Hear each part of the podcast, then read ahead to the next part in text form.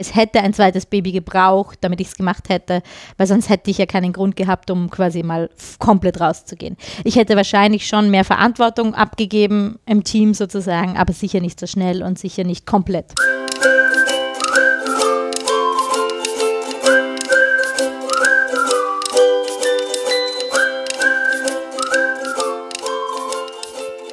Hallo Fabian. Hallo Rosa.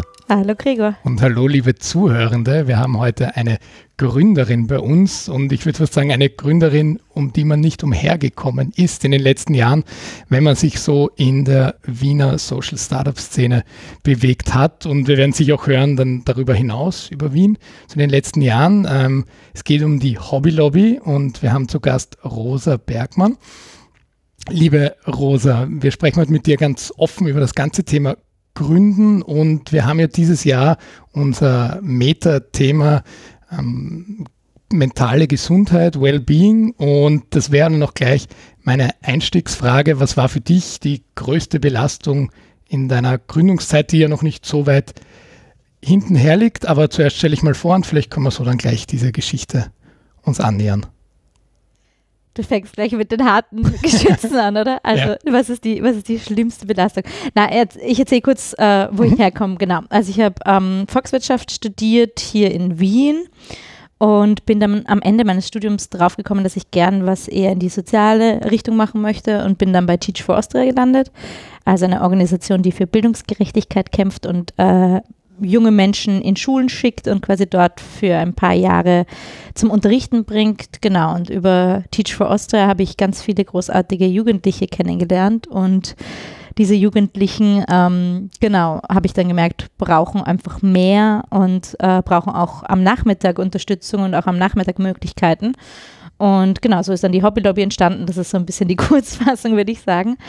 Ähm, genau, und unsere Gründerinnenzeit äh, ist jetzt äh, dreieinhalb Jahre her. Also im Sommer ist es vier Jahre her, dass die Idee so quasi geboren wurde.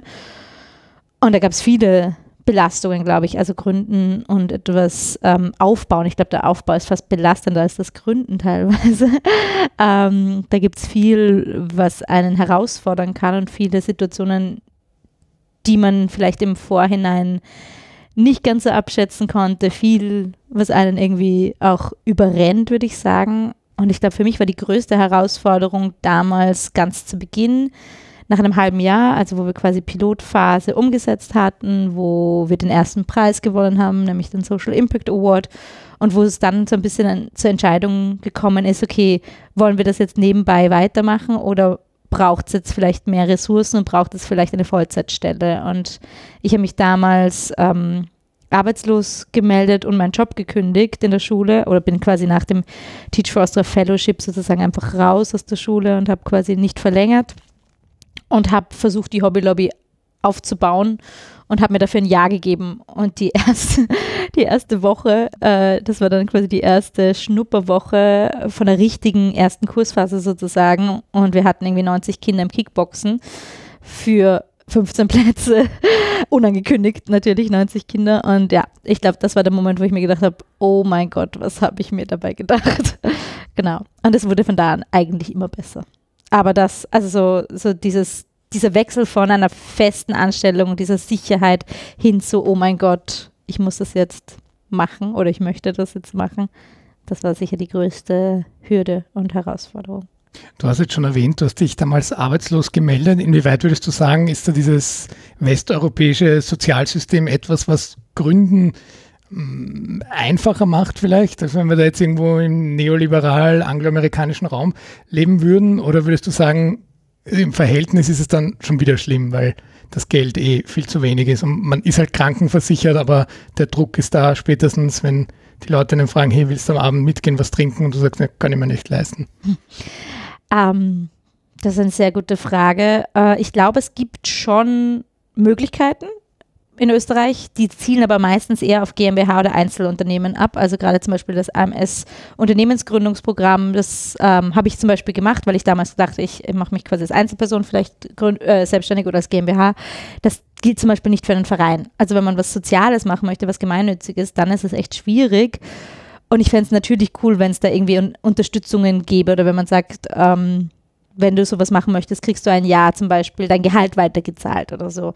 Weil ähm, sich arbeitslos zu melden und ein Jahr lang weniger zu verdienen oder halt einfach nur die Arbeits-, das Arbeitslosengeld beziehungsweise dann die Notstandshilfe zu beziehen, ähm, ist natürlich auch ähm, jetzt eine mittelfristig gut funktionierende Lösung, weil ähm, du einerseits nur 60 und dann 55 Prozent deines Einkommens hast, was man sich leisten können muss. Und ich glaube, wenn ich damals nicht 23 gewesen wäre und mir gedacht hätte, nein, gut, geht schon, ähm, und davor gearbeitet habe, dann äh, wäre das irgendwie nicht möglich gewesen. Deswegen, ja, es ist noch nicht optimal, würde ich sagen. Ähm, gleichzeitig ist es vielleicht auch gut, wenn es da ein paar Hürden gibt, weil ich glaube, zu schnell etwas zu gründen oder ständig alle Leute nur in, in, in die Selbstständigkeit zu schicken, ist auch nicht schlau, weil ich glaube, das ist auch eben, das ist auch herausfordernd und gar nicht so, gar nicht immer nur so geil, wie man sich das vorstellt. Ja.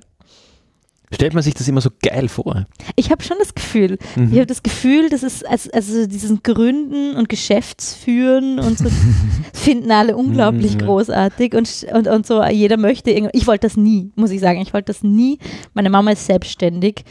Ähm, und diese Unsicherheit, boah, die habe ich als Kind schon ganz viel irgendwie mitgespürt, so dieses, oh Gott, habe ich nächstes Jahr noch eine Arbeit, kommt das Projekt wieder, kommt das Projekt wieder, so gibt es da eine Stabilität. Das ist schon nicht so ohne. Und wenn ich mir jetzt denke, irgendwie, also der Hobbylobby geht es gerade Gott sei Dank recht gut, aber wenn ich mir denke, okay, ich weiß einfach nicht, wo in zwei Jahren das Geld herkommt und äh, bei einem Jahresbudget von, keine Ahnung, 450.000 Euro, ähm, ja, ist irgendwie nicht so geil. Mhm. Und ich glaube, das, das ist was, was einem nicht so bewusst ist. Oder zum Beispiel für Mitarbeiterinnen verantwortlich sein. Das war mhm. definitiv noch entspannter, wie ich nur für mich Geld aufstellen musste, als quasi, wo es noch keine Mitarbeitenden gab. Aber ich glaube, es ist schon so ein bisschen ein Mythos, dass das, dass man es dann geschafft hat oder dass das so das ist, worauf man hinstreben sollte. Mhm.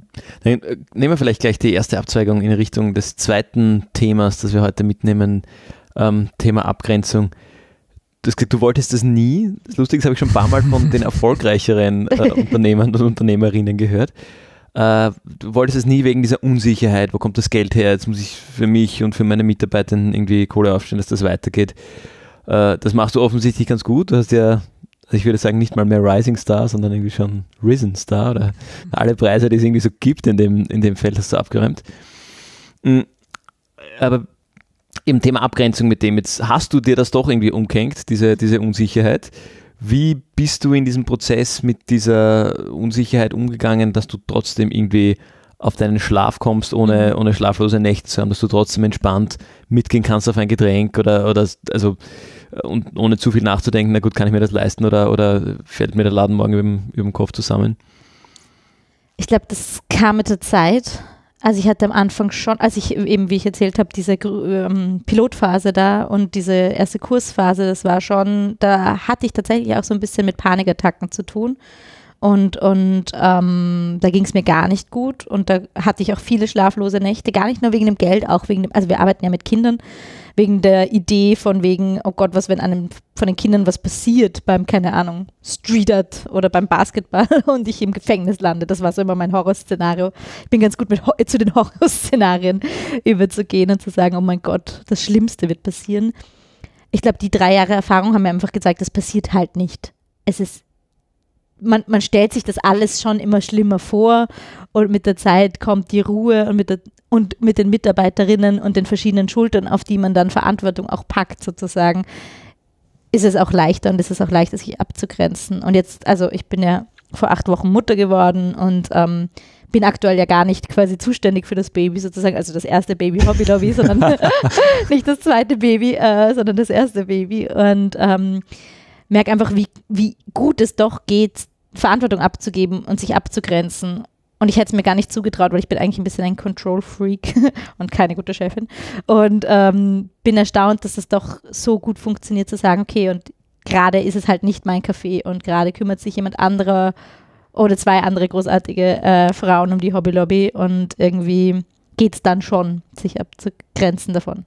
Jetzt hast du ganz viele Themen aufgemacht. Über das Thema schlechte Chefin würde ich dann gerne noch sprechen. Ja. Aber was mich jetzt noch interessiert, wer hatte denn damals diesen Druck gemacht? Ist eine reflexive Coaching-Frage von mir. Ja, eh nur ich mir selber. also, also Druck machen, das kann ich ganz gut. Das ist, also sowohl auf andere als auch auf mich selber. Ähm, äh, ich glaube, wenige Menschen würden mich als einen entspannten Menschen beschreiben. Äh, deswegen äh, wahrscheinlich ich selber. Und ähm, ich glaube, es ist so eine Mischung aus einerseits würde ich die Dinge, wenn ich sie anfange, gerne gut machen. Das heißt so ein bisschen diesen Erfolgsdruck, den ich mir selber mache, schon ganz lang. Ähm, und dann gleichzeitig halt auch dieses, ähm, das muss aber jetzt funktionieren. Also ich kann mir irgendwie nicht vorstellen, dass das Endszenario ist, die Hobbylobby geht pleite und ich muss alle meine Mitarbeiterinnen kündigen. Das wäre für mich so der, der, der blanke Horror. ähm, genau, deswegen, ich glaube, ja, den Druck macht man sich meistens selbst, oder? Selten kommt er von außen.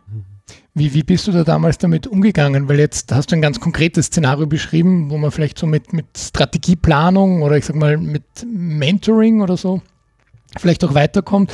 Welche dieser klassischen Tools hast du da, auf welche hast du da zurückgegriffen, um zu sagen, jetzt fühle ich mich auch sicherer in dieser Position als Gründerin und Geschäftsführerin? Weder noch, weder Strategieplan noch Mentoring. Also Mentoring hatte ich schon immer wieder, aber ich bin dann ganz klassisch auf Therapie zurückgegangen. Mhm. Also ich habe in meinem Leben schon zwei, dreimal Therapie gemacht und ich glaube, jeder Mensch sollte das tun und würde es jedem Menschen empfehlen. Aber ähm, ich habe damals meine Therapeutin angerufen und habe gesagt, hier brennt der Hut mal wieder. Darf ich zurückkommen? Und sie hat gesagt, ja klar, komm morgen. Und ja, dann habe ich mich nochmal für knappe sechs Monate in Therapie begeben. Auch ein Privileg, das man sich leisten können muss, weil, ähm, ja gut, das ist ein anderes Thema, das man vielleicht jetzt nicht aufmachen, aufmachen muss, aber ähm, sich quasi privat eine Therapeutin zu suchen, ist natürlich auch nicht ganz billig und ist auch eine sehr privilegierte Variante, dass ich das damals konnte, sozusagen. Ähm, aber das hat mir extrem geholfen und ähm, die hat mir einen super Tipp gegeben. Das war nämlich quasi, was ist das Schlimmste, was passieren kann? Spiel das Horrorszenario an die Wand und sag, was ist das Schlimmste, was passieren kann. Du landest nicht im Gefängnis und selbst wenn, dann sitzt du halt im Gefängnis sozusagen, ist das wirklich so dramatisch. Und ähm, das hilft mir, das mache ich heute noch, dass ich mir quasi überlege, okay, schlimmstes, äh, schlimmstes Horrorszenario, okay, ich, ich werde es überleben, passt. Und dann geht man weiter. Und das hat, das war einfach ja, echt großartig. Und Mentoring hatte ich auch immer wieder über die letzten drei Jahre hinweg und ich glaube, das ist auch was, was ich allen Menschen empfehlen würde, die irgendwie selbstständig sind oder irgendwas gegründet haben, so sich von jemandem begleiten zu lassen, der oder die ähm, einfach schon drei, vier Schritte weiter ist oder mehr Erfahrung hat im Leben sozusagen. Genau, das, das war echt großartig und die Leute würde ich auch heute noch anrufen. Also es sind drei, zwei Mentorinnen und ein Mentor, die ich heute anrufen würde, wenn der Hut brennt. Also so, das ist schon cool. Jetzt hast du gesagt, ähm, das äh, muss man sich klar, muss man sich leisten können und so, und aber du empfiehlst diese, das Thema Therapie, wenn es gerade besonders schlimm ist. Und das hast du gemacht in einer Zeit, wo es eigentlich gerade viel Unsicherheit war, die irgendwie neu war und gleichzeitig eben die finanzielle Frage so ein bisschen offen und unsicher und wahrscheinlich auch zeitlich eigentlich rundum ziemlich dicht eingedeckt, dass man für sowas diese Session jetzt auch noch unterbringen muss. Äh, was, wenn, also das ist, das ist wieder was, was ich selten, glaube ich, irgendwie bis jetzt gehört hätte aus dem Feld, wenn es gerade so richtig brennt, dann den Schritt zurück machen können und sagen, okay, stopp, jetzt investiere ich nämlich zeitliche und in dem Fall auch monetäre Ressourcen mhm.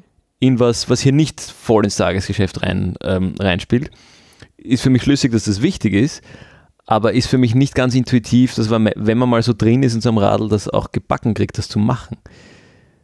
Ja, ich glaube, ich hatte nicht viel Wahl, weil mir es damals, also gerade in dieser ähm, Schnupperwoche ging es mir so schlecht, dass mich meine Mutter, ähm, ich habe meine Mutter in der Früh weinend angerufen äh, und habe eigentlich geweint, bis der Kurs losging oder war so in einer Schockstarre. Ähm, meine Mutter hat mich zum Kurs gefahren, ich habe den Kurs geschmissen äh, und bin wieder heimgefahren sozusagen. Also da war es noch nicht im Sinne von, man muss jetzt Geld aufstellen oder sowas. Da war einfach mal, wir müssen diese Schnupperwoche überleben oder schaffen und handeln und diese vielen Kinder.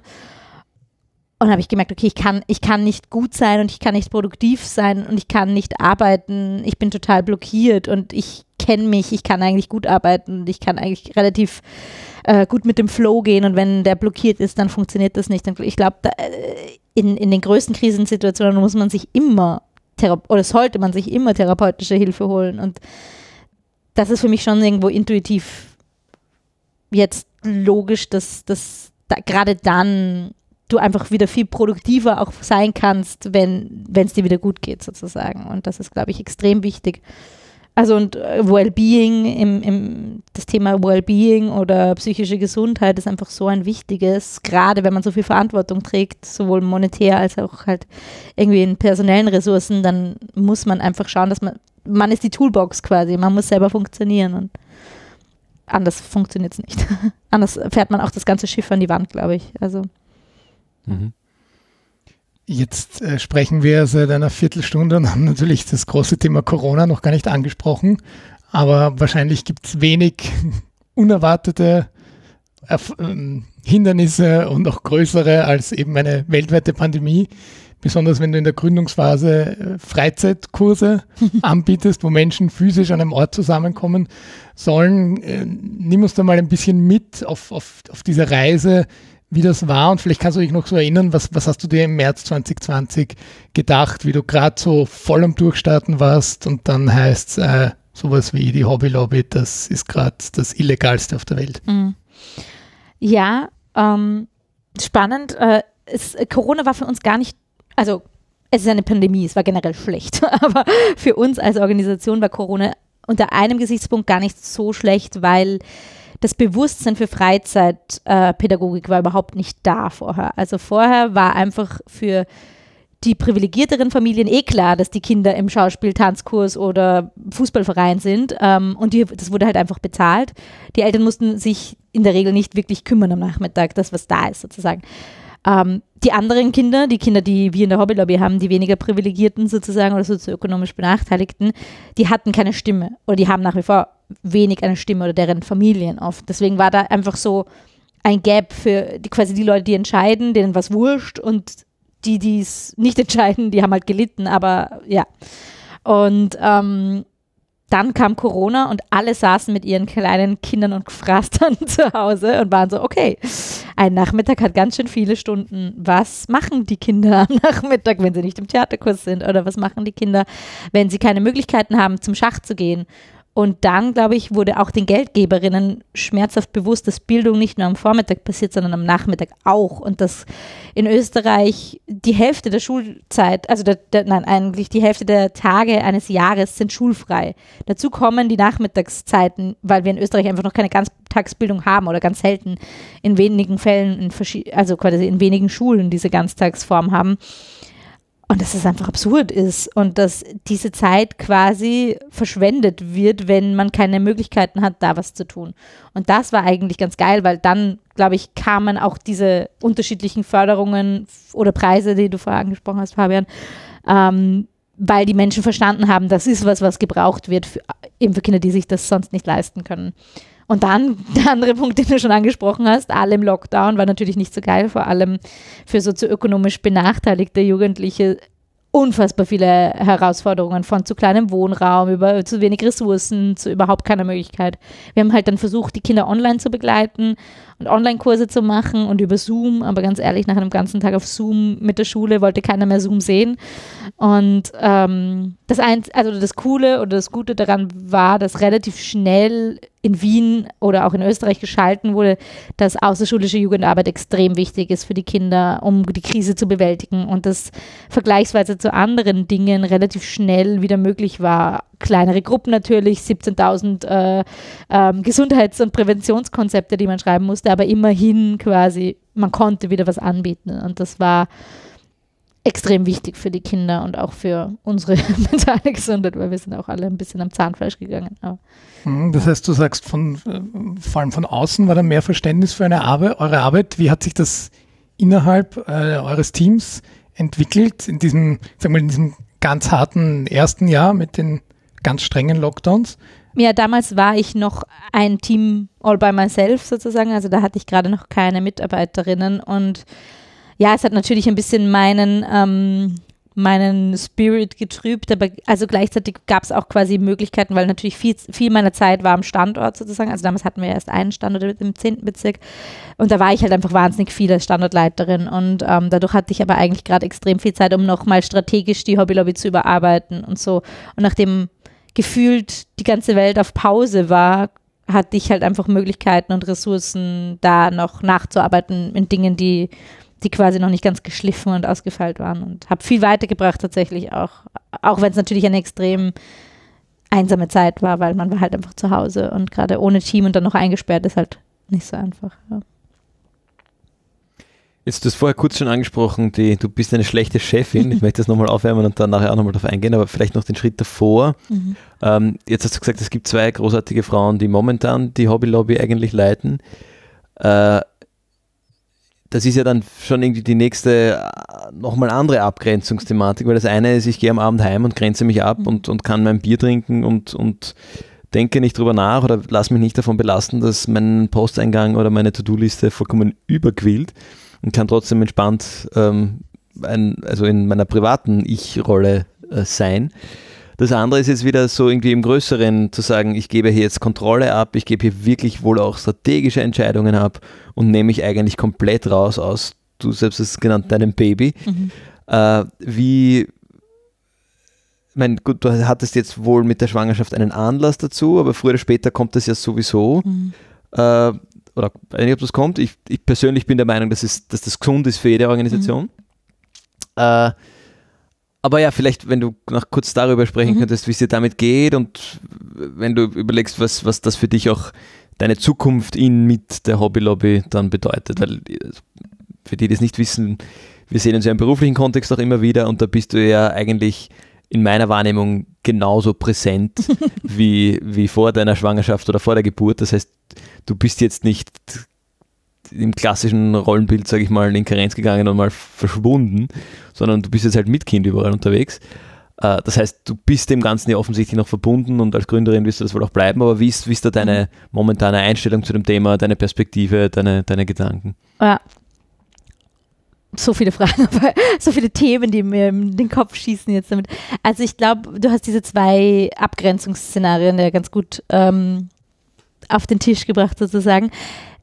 Die erste Abgrenzungsart, nämlich die nach Hause gehen und nicht mehr damit zu tun haben, da bin ich ganz schlecht, katastrophal. Ich arbeite an Wochenenden fast mehr als unter der Woche gefühlt oder habe ich.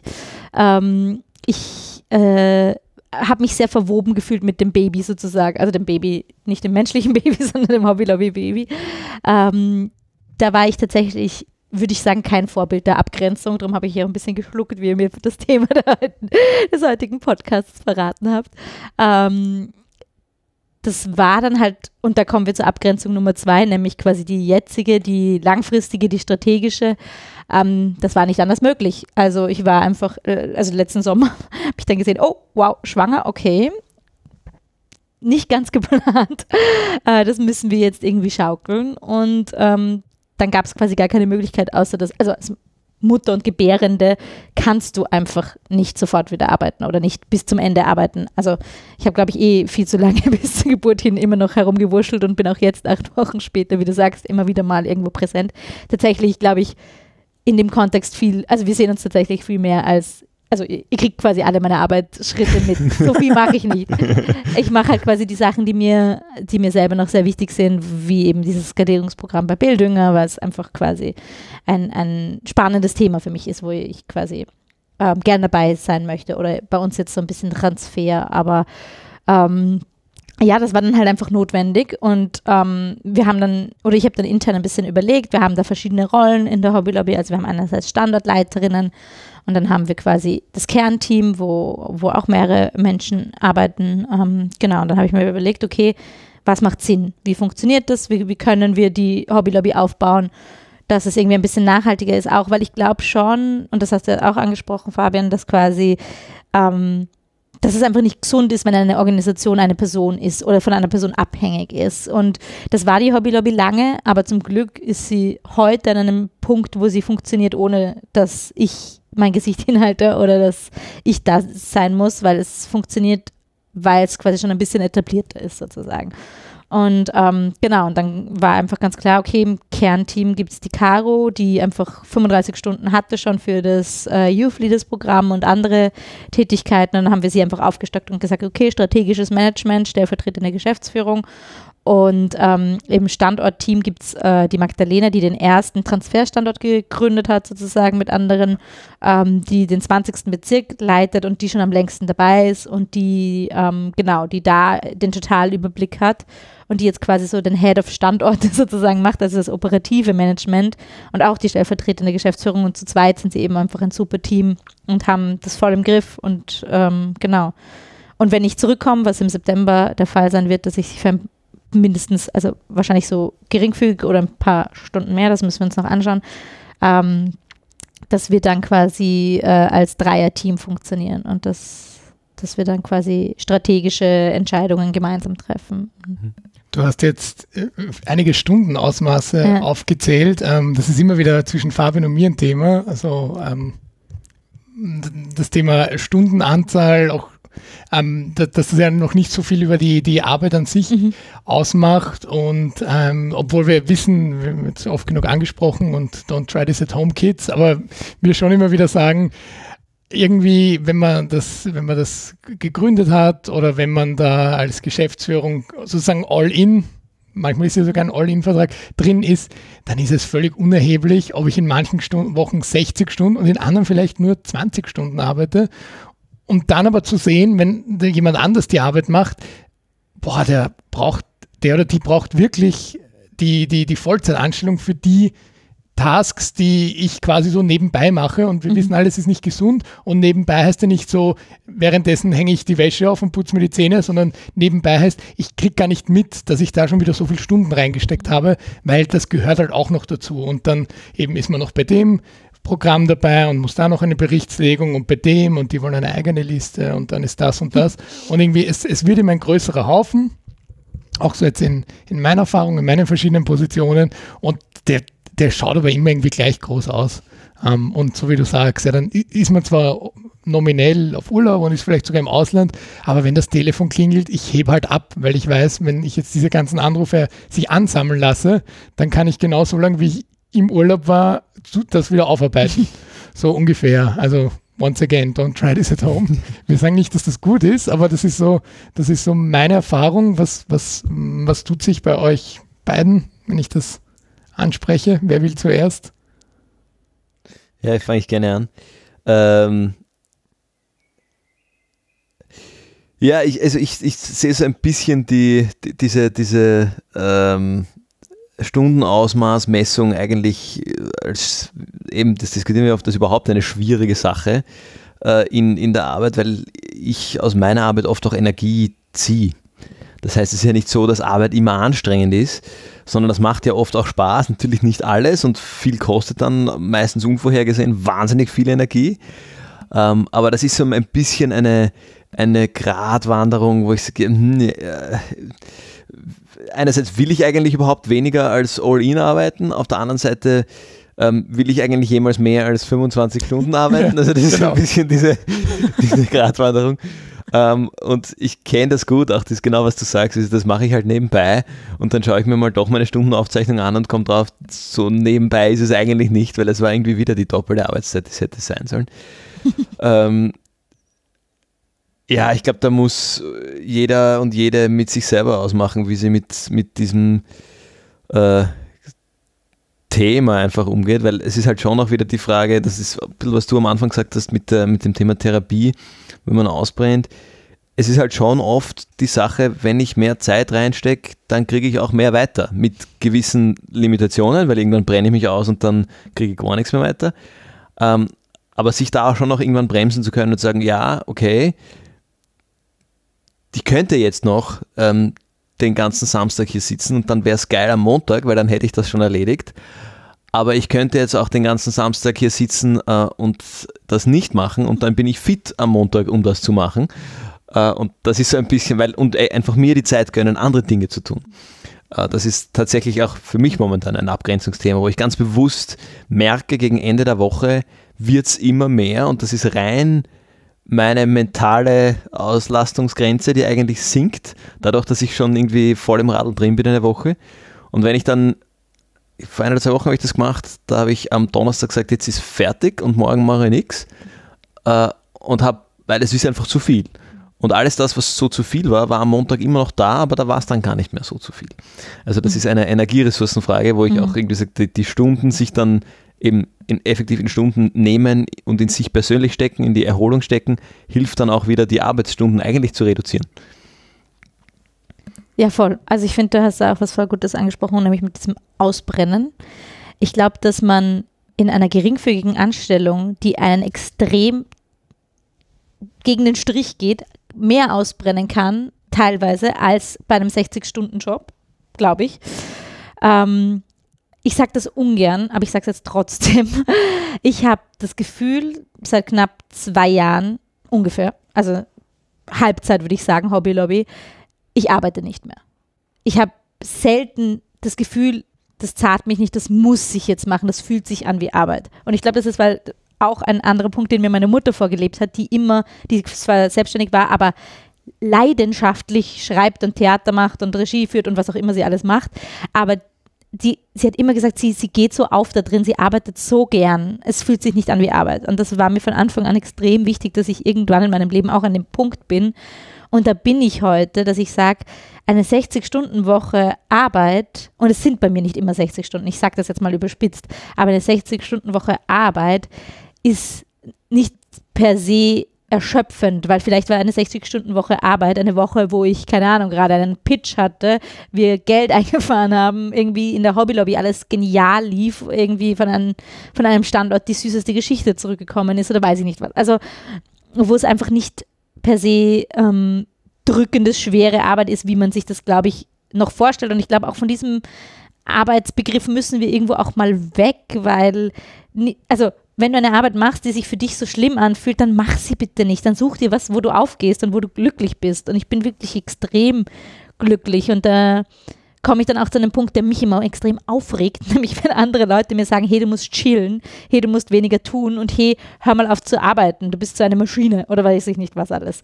Ähm, weil ich das überhaupt nicht so wahrnehme. Ich bin extrem glücklich in dem Punkt, wo ich bin. Manchmal so glücklich, dass ich dann anfange zu weinen und mir denke, scheiße, was, wenn mir das, Entschuldigung, wenn, das, wenn mir das alles wieder weggenommen wird, was, mein Leben funktioniert gerade so schön und ich bin so im Frieden mit dem, was ich tue. Ähm, was auch schwierig ist, wenn man das sagt, weil ich glaube, da kommt oft Neid auf oder es, es kann schwierig sein für andere Menschen, das so zu hören. Ähm, und dementsprechend, ja, ich glaube, ich habe das mit den Stunden jetzt mehr so gesagt, dass man ein Bild hat, eben, dass eine Caro im Vollzeit arbeitet, drum war sie die richtige Wahl ja, sozusagen, ja. weil man schon ein gewisses Maß an Stunden braucht, weil, wie ihr gesagt habt, der Stapel ist ja dann schon da und gemacht werden müssen die Dinge. Ähm, gleichzeitig bin ich jetzt, obwohl ich gesagt habe, ich mache frühestens im September wieder irgendwas, jetzt eben schon wieder manchmal dabei, E-Mails zu schreiben oder mir zu denken, hm, ich möchte aber eigentlich jetzt mein Team schon wieder sehen und nehme halt dann die Kleine mit, weil es Eben, weil es für mich genauso schön ist wie Mutter sein. Mutter sein ist auch extrem schön. Ich genieße das sehr. Ähm, aber ähm, ja, ich, ich bin einfach sehr glücklich da, wo ich bin. War eben nicht immer so und war ein, ein, ein Weg dahin, aber heute ist es so. Und deswegen, ähm, eben wie du sagst, ist Arbeiten auch was Subjektives und, und wie es sich anfühlt irgendwie. Und, ja. mhm. Also ich erlebe das schon bei, bei, bei, bei Menschen in meinem Umfeld, die so einen klassischen 9-to-5-Job haben, dass da oft das Verständnis dann tatsächlich mhm. fehlt für warum musst du morgen arbeiten? Ist doch Fenstertag, warum mhm. nimmst du dir den nicht frei? Oder warum, warum arbeitest du an einem Wochenende und es ist ein Termin von der Organisation? Das, das mache ich ja gerne. Aha. Oder das Homeoffice, der Code für ich habe nichts zu tun ist. Hm. Also so, solche Dinge, wo, wo dann schon ein bisschen ein Unverständnis da ist, aber gleichzeitig, so wie du jetzt gesagt hast, Rosa, ist das aber dann auch dieses 9-to-5 Arbeiten und dann lasst mich in Ruhe damit und Arbeit ist wirklich das, das, das klassische Roboten. Doch eine, eine spannende äh, Konversation mal mitgehört von zwei, wo einer gesagt hat, ah ja, diese Dinge, die mache ich gerne im Homeoffice. Und der andere gesagt, was heißt, du machst sie gerne im Homeoffice? Gibt es vielleicht Homeoffice-Tätigkeiten? Der andere gesagt, ja, ja, oh, also es gibt so Dinge, die macht er gerne im Homeoffice. Was, was machst du im Homeoffice? Naja, Rasenmähen, die Wäsche. Also wirklich, das war halt echt irgendwie ähm, auch diese, diese Herangehensweise. ähm, was ich noch sagen wollte zum, äh, zu dem Glücklichsein vom Film Arbeiten, da bin ich ein bisschen anders gebaut, ähm, weil ich brauche mehrere Dinge. Mhm. Also wenn ich, äh, ich kann viel Energie und lang und Wochenenden aktiv mhm. sein und produktiv sein, aber ich muss so ein bisschen Hut und, mhm. und Welt wechseln können, weil zu lange in einem, dann, dann ist es irgendwie, wird es alles immer mehr und dann investe ich mich so stark rein, dass es dann immer schwieriger wird, auch wieder rauszukommen. Äh, und bin auch deshalb so gebaut, dass ich halt 100 Sachen irgendwie gleichzeitig am, am Rennen habe. Für mich ist es so, dass alle diese Dinge davon profitieren, dass ich nirgends voll unter Anführungszeichen drinnen stecke, weil, ich, weil mich die anderen Dinge eben dort rausholen und mhm. dann komme ich mit einem frischen Kopf wieder rein. Ich darf an der Stelle verraten, dass Fabian auch berühmt ist, im privaten Umfeld immer best vorbereitet, diverse Projekte anzugehen. also wo man sich denkt, äh, den Stundenlohn hätten wir dir jetzt nicht zahlen können, was du da in der Vorbereitung investiert hast. Ja. Cool. Also das, ja, das, das stimmt durchaus, aber jetzt haben wir noch immer nicht über die schlechte Chefin geredet. Ah, also, ja, da wollten wir hin. Also was, wie, wie ist es denn, nimm uns wieder mal mit auf, auf, ja. auf die Reise. Wie ist das entstanden, dass du gesagt hast, einerseits, okay, jetzt brauche ich MitarbeiterInnen, mhm. aber zweitens auch, was, was kannst du abgeben, was gibst du gerne ab? Nämlich, mhm. das ist immer so eine Balance zwischen Kontrolle und Verantwortung. Mhm. Und ähm, wie hast du das erlebt, bis hin dann jetzt zu dem Tag, wo du dann offiziell in den Mutterschutz gingst und gesagt hast, okay, jetzt fertig oder nicht, jetzt gilt's. Ich fange vielleicht da hinten an. Mhm. Ähm, mit dem letzten, der Tag, an dem ich in den Mutterschutz gegangen bin, war der Tag meiner Geburt. Also ich war natürlich offiziell acht Wochen vor im Mutterschutz natürlich. und ähm, habe das alles nur noch ehrenamtlich gemacht. Aber für den Tag meines Muttersch äh, für den Tag meiner Geburt äh, hatte ich dann noch ein Mittagessen ausgemacht bei, mit der Janet von Sindbad und einen Workshop mit Michi Hagemüller von, ähm, also ja, ähm, da hab, hat mein Mann dann äh, in der Früh geschrieben, du übrigens geht nicht, heute um 1.21 Uhr ist unsere Tochter auf die Welt gekommen, Rosa kommt nicht.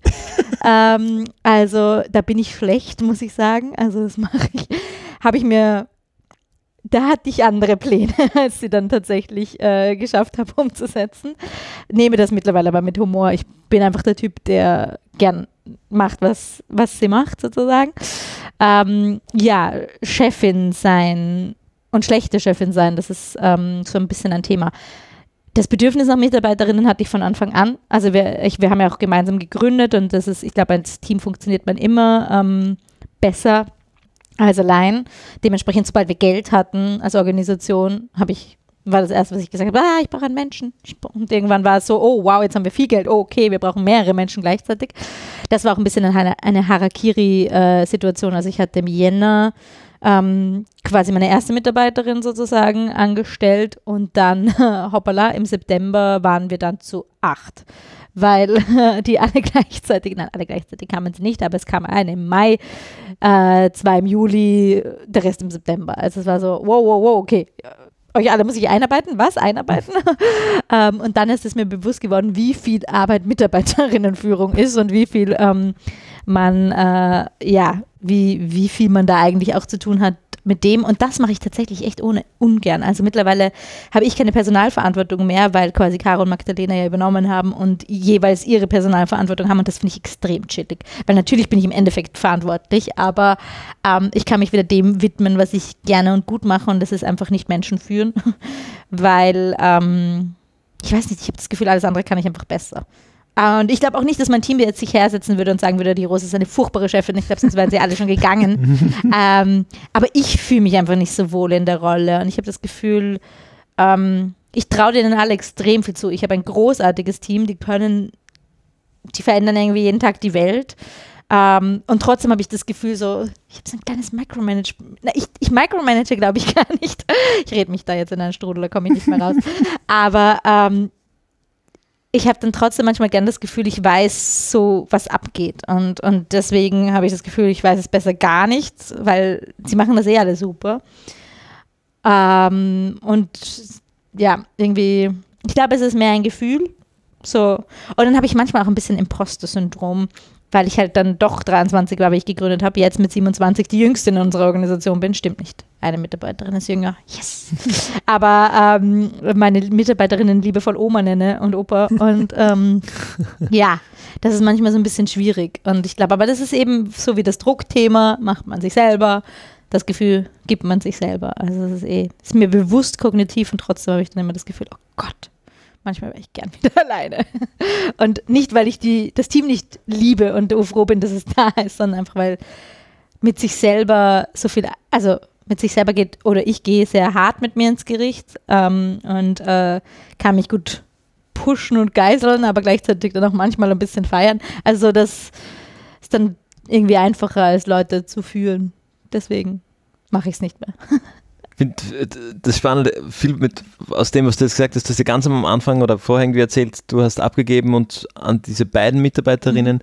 und eine hat mehr das Strategische übernommen und die andere mehr das Operative. Mhm. Das heißt, da ist ja eigentlich deine Rolle und alles, was du vorher alleine gemacht hast, auf einmal schon sehr strukturiert aufgeteilt mhm. worden. Und auf einmal hast du für jedes Ding oder jeden Bereich einen eigenen Kopf mit mhm. deinen entsprechenden Personalverantwortungen etc.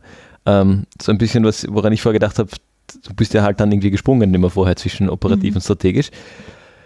Äh, und ich, also ich kann mir vorstellen, dass das der Organisation extrem gut tut. Mhm. Ich kann mir auch vorstellen, dass es extrem schwer ist, das ähm, so auseinanderzudividieren, mhm. so abzugeben und nämlich irgendwie so zu erkennen, hier gibt es diese zwei großen Bereiche die gebe ich jetzt beide ab. Mhm. Also nicht zu sagen, ich hole mir jemanden rein, der dieses Themen macht mhm. und eben, wie du sagst, Personalthemen magst du nicht so gerne, dann macht endlich jemand das, was ich nicht so gerne mache und die Person macht das vielleicht sowieso gerne und dann dementsprechend besser, sondern du definierst irgendwie aus, was du machst, ordnest das in zwei Bereiche ein und gibst sie alle ab. Mhm. Äh, Finde ich einen, eine spannende, also wie gesagt, für die Organisation sicher gut, aber eine spannende ähm, stelle ich mir spannend und, und, und herausfordernd vor, auch mhm. das so zu, zu reflektieren.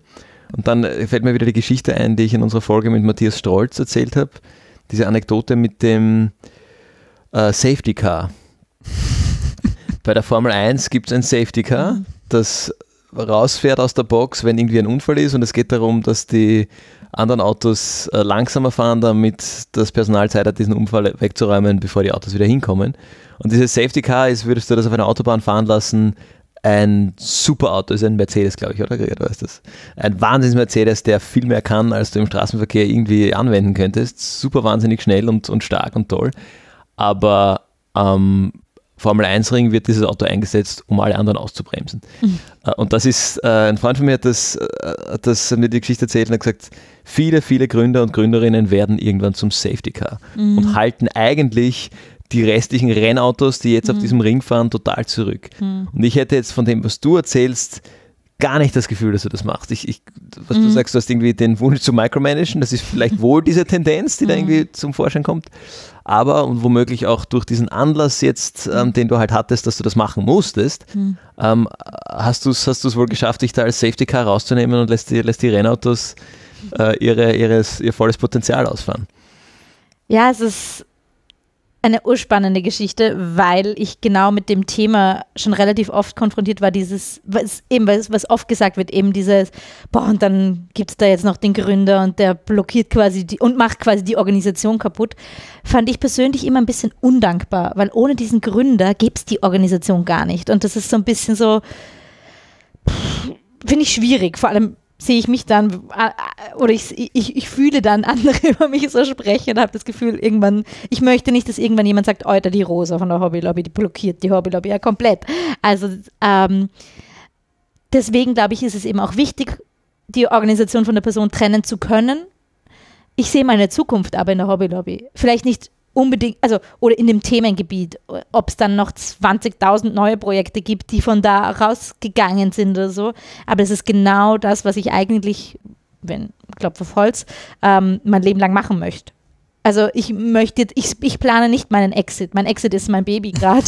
und das ist so ein bisschen ein erzwungener Exit, weil ich einfach auch eine gute Mama sein möchte. Und ähm, habe da extrem Glück, dass mein Mann ein super Partner ist, und wir das wirklich partnerschaftlich angehen. Also ab September machen wir 50-50. Und ähm, jetzt gerade, wo der Busen noch ein bisschen gebraucht wird, ist es nicht ganz möglich. Aber dann äh, ist das Kind bei ihm und bei mir. Und ähm, ja, und deswegen äh, sehe ich quasi auch meine Zukunft sowohl als Mama als auch als Gründerin, Geschäftsführerin, was auch immer. Vielleicht gebe ich irgendwann die Geschäftsführung ab, aber ich möchte quasi in dieser Hobby-Lobby-Familie bleiben und ob es dann, also jetzt ändert sich meine Rolle auch schon, also ich, wir haben uns ein bisschen ausgemacht, dass ich im äh, September das leidliche Thema Fundraising äh, an, als, als Hauptthema habe und Transfer und Qualitätsmanagement, weil das einfach so Dinge sind, ähm, nicht die ich wahrscheinlich am besten kann, aber halt einfach Dinge, die, die wichtig sind für die Organisation und Fundraising macht mir erstaunlicherweise nach drei Jahren Spaß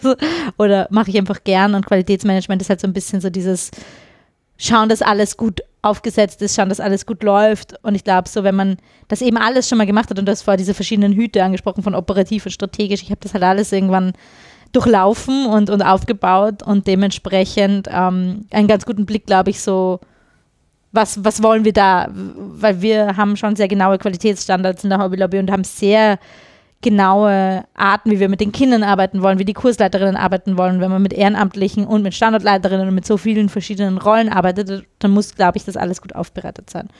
Und dementsprechend gehe ich eigentlich quasi raus und schaffe mir neue Rollen. Also ich meine, Fundraising-Hut ist sozusagen eher auch immer schon mein Hut gewesen, aber das halt noch mehr zu machen und das, was ich ursprünglich eigentlich gemacht habe bis vor kurzem, bei denen zu lassen, die es jetzt machen. Und das ist extrem cool, weil irgendwie, also Nein, stimmt nicht ganz, weil irgendwie so dieses, ich habe ja lange diesen Standort gemacht und eigentlich bis zur letzten Kursphase den 10. Bezirk geleitet. Und dieses am Kind arbeiten ist so unfassbar wichtig für mich. Das heißt, dass ich ein paar Stunden auf jeden Fall irgendwann wieder zurückgehen werde in irgendeinen von den Standorten, weil ich nicht dran glaube, dass man eine gute Geschäftsführerin von einer Organisation sein kann, die quasi nur mit Kindern arbeitet und dann nicht selber am Kind zu arbeiten und mit den Kindern zu sein, weil ja, das ist einfach das Herz der Organisation. Und das ist wichtig, glaube ich, dass, dass die Menschen, die die Entscheidungen treffen, auch immer noch quasi ähm, am, am, am, am der Root Cause sozusagen arbeiten und und ähm, eben, also ich habe das vorher eben ja so erzählt, dass wir quasi strategisch und operativ aufteilen, aber die operative Magdalena, die quasi operativ den Blick quasi auf die ganzen operativen Geschehnisse hat, die ist in den strategischen Entscheidungen mit drinnen. Es hat einfach die Verantwortung, die Caro, ähm, die strategisches Management quasi im Lead hat, sozusagen. Aber wir entscheiden quasi alles zu dritt und auch operativ hat quasi die Verantwortung die Magdalena. Aber die Caro hat schon auch die Blicke drin und spielt Feuerwehrfrau, wenn mal an einem Standort wer ausfällt zum Beispiel. Also das ist schon irgendwie wichtig, glaube ich, dass man dass man das eben doch nicht zu sehr trennt. Also ich glaube, mhm. man muss die Verantwortungsbereiche schon klar trennen, aber ich glaube, es müssen alle irgendwie ein bisschen wissen, was das, weil wir vorher von Autos geredet haben, was das Auto fahren lässt, sozusagen. Ja, ja äh, eins habe ich noch dazu, äh, weil, gut, jetzt gibst du ab und das Ding ist, wie viele Leute seid ihr jetzt? Acht noch oder schon mehr jetzt? Ja, ja. Ihr seid zu acht und werdet jetzt vielleicht noch größer. Hm. Äh, dann wird es ja irgendwann als Organisation so groß und ich würde sagen, bei acht ist es wahrscheinlich fast schon der Punkt, ähm, noch nicht ganz, aber dass du irgendwann doch irgendwie die eigenen Bereiche hast, die ein Stück weit ein, eine Silo-Dynamik mhm. äh, entwickeln. Wie gehst du jetzt damit um? Vielleicht hattest du schon vielleicht nicht, oder würdest du damit umgehen, wenn jetzt Entscheidungen getroffen werden, in die du nicht eingebunden bist, weil sie woanders passieren in der Organisation, wo du halt gerade nicht da bist, äh, und du im Nachhinein sagst, na, aber das haben wir früher anders gemacht oder das hätte ich gern anders und ich war ja früher auch mal Standortleitung oder mhm. am Kind oder was auch immer mhm. und damals waren das die Rahmenbedingungen. Ähm, wie, wie geht es dir dann damit, dass da Leute Entscheidungen treffen, die wohl auch eine gewisse Konsequenz innerhalb der Organisation haben äh, und die du anders getroffen hättest? Also ich glaube, das muss man akzeptieren, weil das wird, also es kommt einfach. Mit dem Zeitpunkt, wo du Leute ins Boot holst, jetzt sind wir bei den Booten, nicht bei den Autos, aber mit dem, mit dem Moment, wo du Leute ins Team holst, machen Menschen Dinge anders als du selber. Und Gott sei Dank, ganz ehrlich, man braucht nicht acht Roses in der Hobbylobby. Eine reicht. Also ähm, mehr als genug manchmal. Ähm, ich glaube, es ist extrem wichtig, verschiedene Leute ins Team zu holen. Und was wir noch sicher noch nicht gut machen, ist so Diversität auch reinzubringen. Also wir haben zwar verschiedene, also wir sind schon bisschen diverser als, als glaube ich, viele klassische Organisationen. Das ist nicht nur die 25- oder 30-jährige weiße Frau sozusagen in unserer Sozialorganisation. Wir haben da schon eine gewisse Diversität, aber noch nicht genug. Also ich glaube, da muss man verschiedene Altersgruppen reinholen, verschiedene Blickwinkel reinholen. Ähm, genau. Und äh, dann machen natürlich alle die Dinge anders und treffen andere Entscheidungen. Und auch jetzt, gerade wenn ich nicht da bin, werden Entscheidungen getroffen, die ich vielleicht nicht alle so getroffen hätte. Aber das muss man, glaube ich, also das muss man, das, das, ist nicht einfach für mich, das, das gebe ich schon zu. Also, ähm, man glaubt ja immer ein bisschen, ähm, man macht es am besten oder man glaubt immer, man macht es am richtigsten oder nur mein Weg ist der eine, bis man sieht, ah ja, die anderen Wege funktionieren auch. Ähm, und ich glaube, das muss man einfach akzeptieren, sonst eben blockiert man sich oder die Organisation und dann funktioniert irgendwie gar nichts mehr zusammen. Und ähm, ich, äh, was ich habe, ist ein Veto sozusagen. Also für die großen Entscheidungen habe ich auch jetzt noch ein Veto. Also es gibt so eine wenn es brennt, ruft ihr mich an, Regel. Ähm, und dann kann ich immer noch sagen, Herst, na bitte nicht, weil ich bin ja im Endeffekt als Obfrau für den Verein ja auch haftbar und das ist halt schon auch wichtig, dass quasi dann alles zumindest rechtlich und äh, auch bei den Finanzen, dass alles so läuft, dass nichts passiert, also dass man oder auch mit den Kindern pädagogisch, dass nichts passiert. Aber ob jetzt keine Ahnung, das Social Media jetzt anders ausschaut als früher oder nicht, ich glaube, wenn man, wenn man wachsen will und wenn man ein Team haben möchte, dann muss man das akzeptieren. Und ich finde, ganz ehrlich, das Social Media schaut besser aus, seitdem ich es nicht mehr mache. Also bin ganz froh, dass das jetzt andere Leute machen sozusagen. Und auch auf den Standorten. Also natürlich habe ich eine Vorstellung und manchmal sitze ich dann da mit der Magdalena und sage, na, aber so, also wo wir beide dann sagen, na, aber das geht so nicht. Die Standorte müssen so laufen, wie wir uns das überlegt haben. Und dann kommen wir drauf, oder ich komme jetzt drauf, wenn ich ihr so zuschaue, wie sie das macht. Das funktioniert jetzt schon so viel besser als noch vor einer Kursphase. Und sie schaukelt das Ding zwar anders, als ich es gemacht habe, aber irgendwie bringt sie da super Sachen ein, an die ich gar nicht gedacht hätte. Und natürlich. Und es ist auch ein bisschen so das Ding. Die Hobbylobby hat jetzt all mein Hirnschmalz. Alles, was ich kann und was ich der Hobbylobby geben kann, das hat sie jetzt. Und ich glaube, ich kann ihr weiterhin viel geben, nämlich genau das, was es hat, aber damit sie weitergehen kann und weiter wachsen kann und neue Dinge rein, neue Impulse reinholen können, sozusagen, braucht es einfach andere Köpfe, weil eben mein Gehirnschmalz steckt schon drin. Ja. Das heißt, die Organisation hat eigentlich sehr davon profitiert, dass du ungeplanterweise schwanger geworden bist. Ich glaube schon. Aber nicht nur die Organisation, ich auch. Ja. Also, ich hättest, mein, du, hättest du diese, diesen Prozess, der da jetzt passiert ist, der Übergabe ähm, an, an zwei Kolleginnen, die das jetzt operativ und strategisch leiten äh, und dieses Loslassen ein Stück weit und akzeptieren, dass Entscheidungen getroffen werden, hättest du das in, also ohne, ohne zweites Baby auch gemacht? Oder hättest du es später gemacht? Oder hättest du es. Ich hätte es sicher nicht jetzt gemacht. Ähm, ich hätte es wahrscheinlich zu dem Zeitpunkt gemacht, wenn das Baby gekommen wäre. Also ich glaube, dass, also es hätte ein zweites Baby gebraucht, damit ich es gemacht hätte, weil sonst hätte ich ja keinen Grund gehabt, um quasi mal komplett rauszugehen. Ich hätte wahrscheinlich schon mehr Verantwortung abgegeben im Team sozusagen, aber sicher nicht so schnell und sicher nicht komplett. Also das zweite, und ich glaube, das zweite Baby ähm, war eben nicht nur privat für uns als Familie ein Segen, sondern auch für die Organisation sicher, weil jetzt läuft, jetzt weiß ich auch, und ich glaube, das wussten, wusste ich vorher nicht, oder zumindest weiß ich auch nicht, ob andere das von außen so gesehen hätten, dass die Organisation auch ohne mich läuft. Und das ist irgendwie schon ganz geil. Weil ich glaube, wenn man irgendwie so in unserer Bildungsblase gefragt hätte, was passiert mit der Hobby Lobby, wenn die Rose nicht mehr da ist, hätten wahrscheinlich viele gesagt, na, dann gibt sie nicht mehr, dann geht sie unter. Und also noch fährt das Schiff. also, ja, und das finde ich cool. Das ist ein schönes Zeichen und das, das hilft mir auch besser zu schlafen, weil wir vorher beim Schlafen waren. Also, das, dieses, das, ich bin extrem entspannt mit, wie das gerade läuft und ich bin gerne mal wieder da und helfe und tu und übernehme Dinge und mache Sachen, wenn die beiden auf Urlaub sind zum Beispiel, aber ich habe volles Vertrauen in die beiden. Und in das ganze Team, also auch in die anderen Standardleiterinnen oder in die Raffi, die das, ähm, die Evaluierung macht, also und, und Wirkungsmessung. Also die machen das alle großartig und ähm, ja, ist schön zu sehen, dass man nicht gebracht wird, auch wenn es natürlich immer so ein bisschen schmerzhaft ist zu sehen, dass man nicht gebracht wird. Es ist so beides. Aber hauptsächlich bin ich stolz, dass sie es so cool machen. Eine Frage müssen wir dir noch stellen, wenn du da bist, weil es, es gab so das Meme, du hast das sicher mitbekommen in den letzten Jahren, wenn die Hobby Lobby irgendwo einreicht, dann muss ich gar nicht einreichen, die gewinnen sowieso. Das gab's? Ja, ja, klar, deswegen spreche ich jetzt für viele Zuhörende. Geil. Verrätst du uns heute dein Geheimnis? Ui.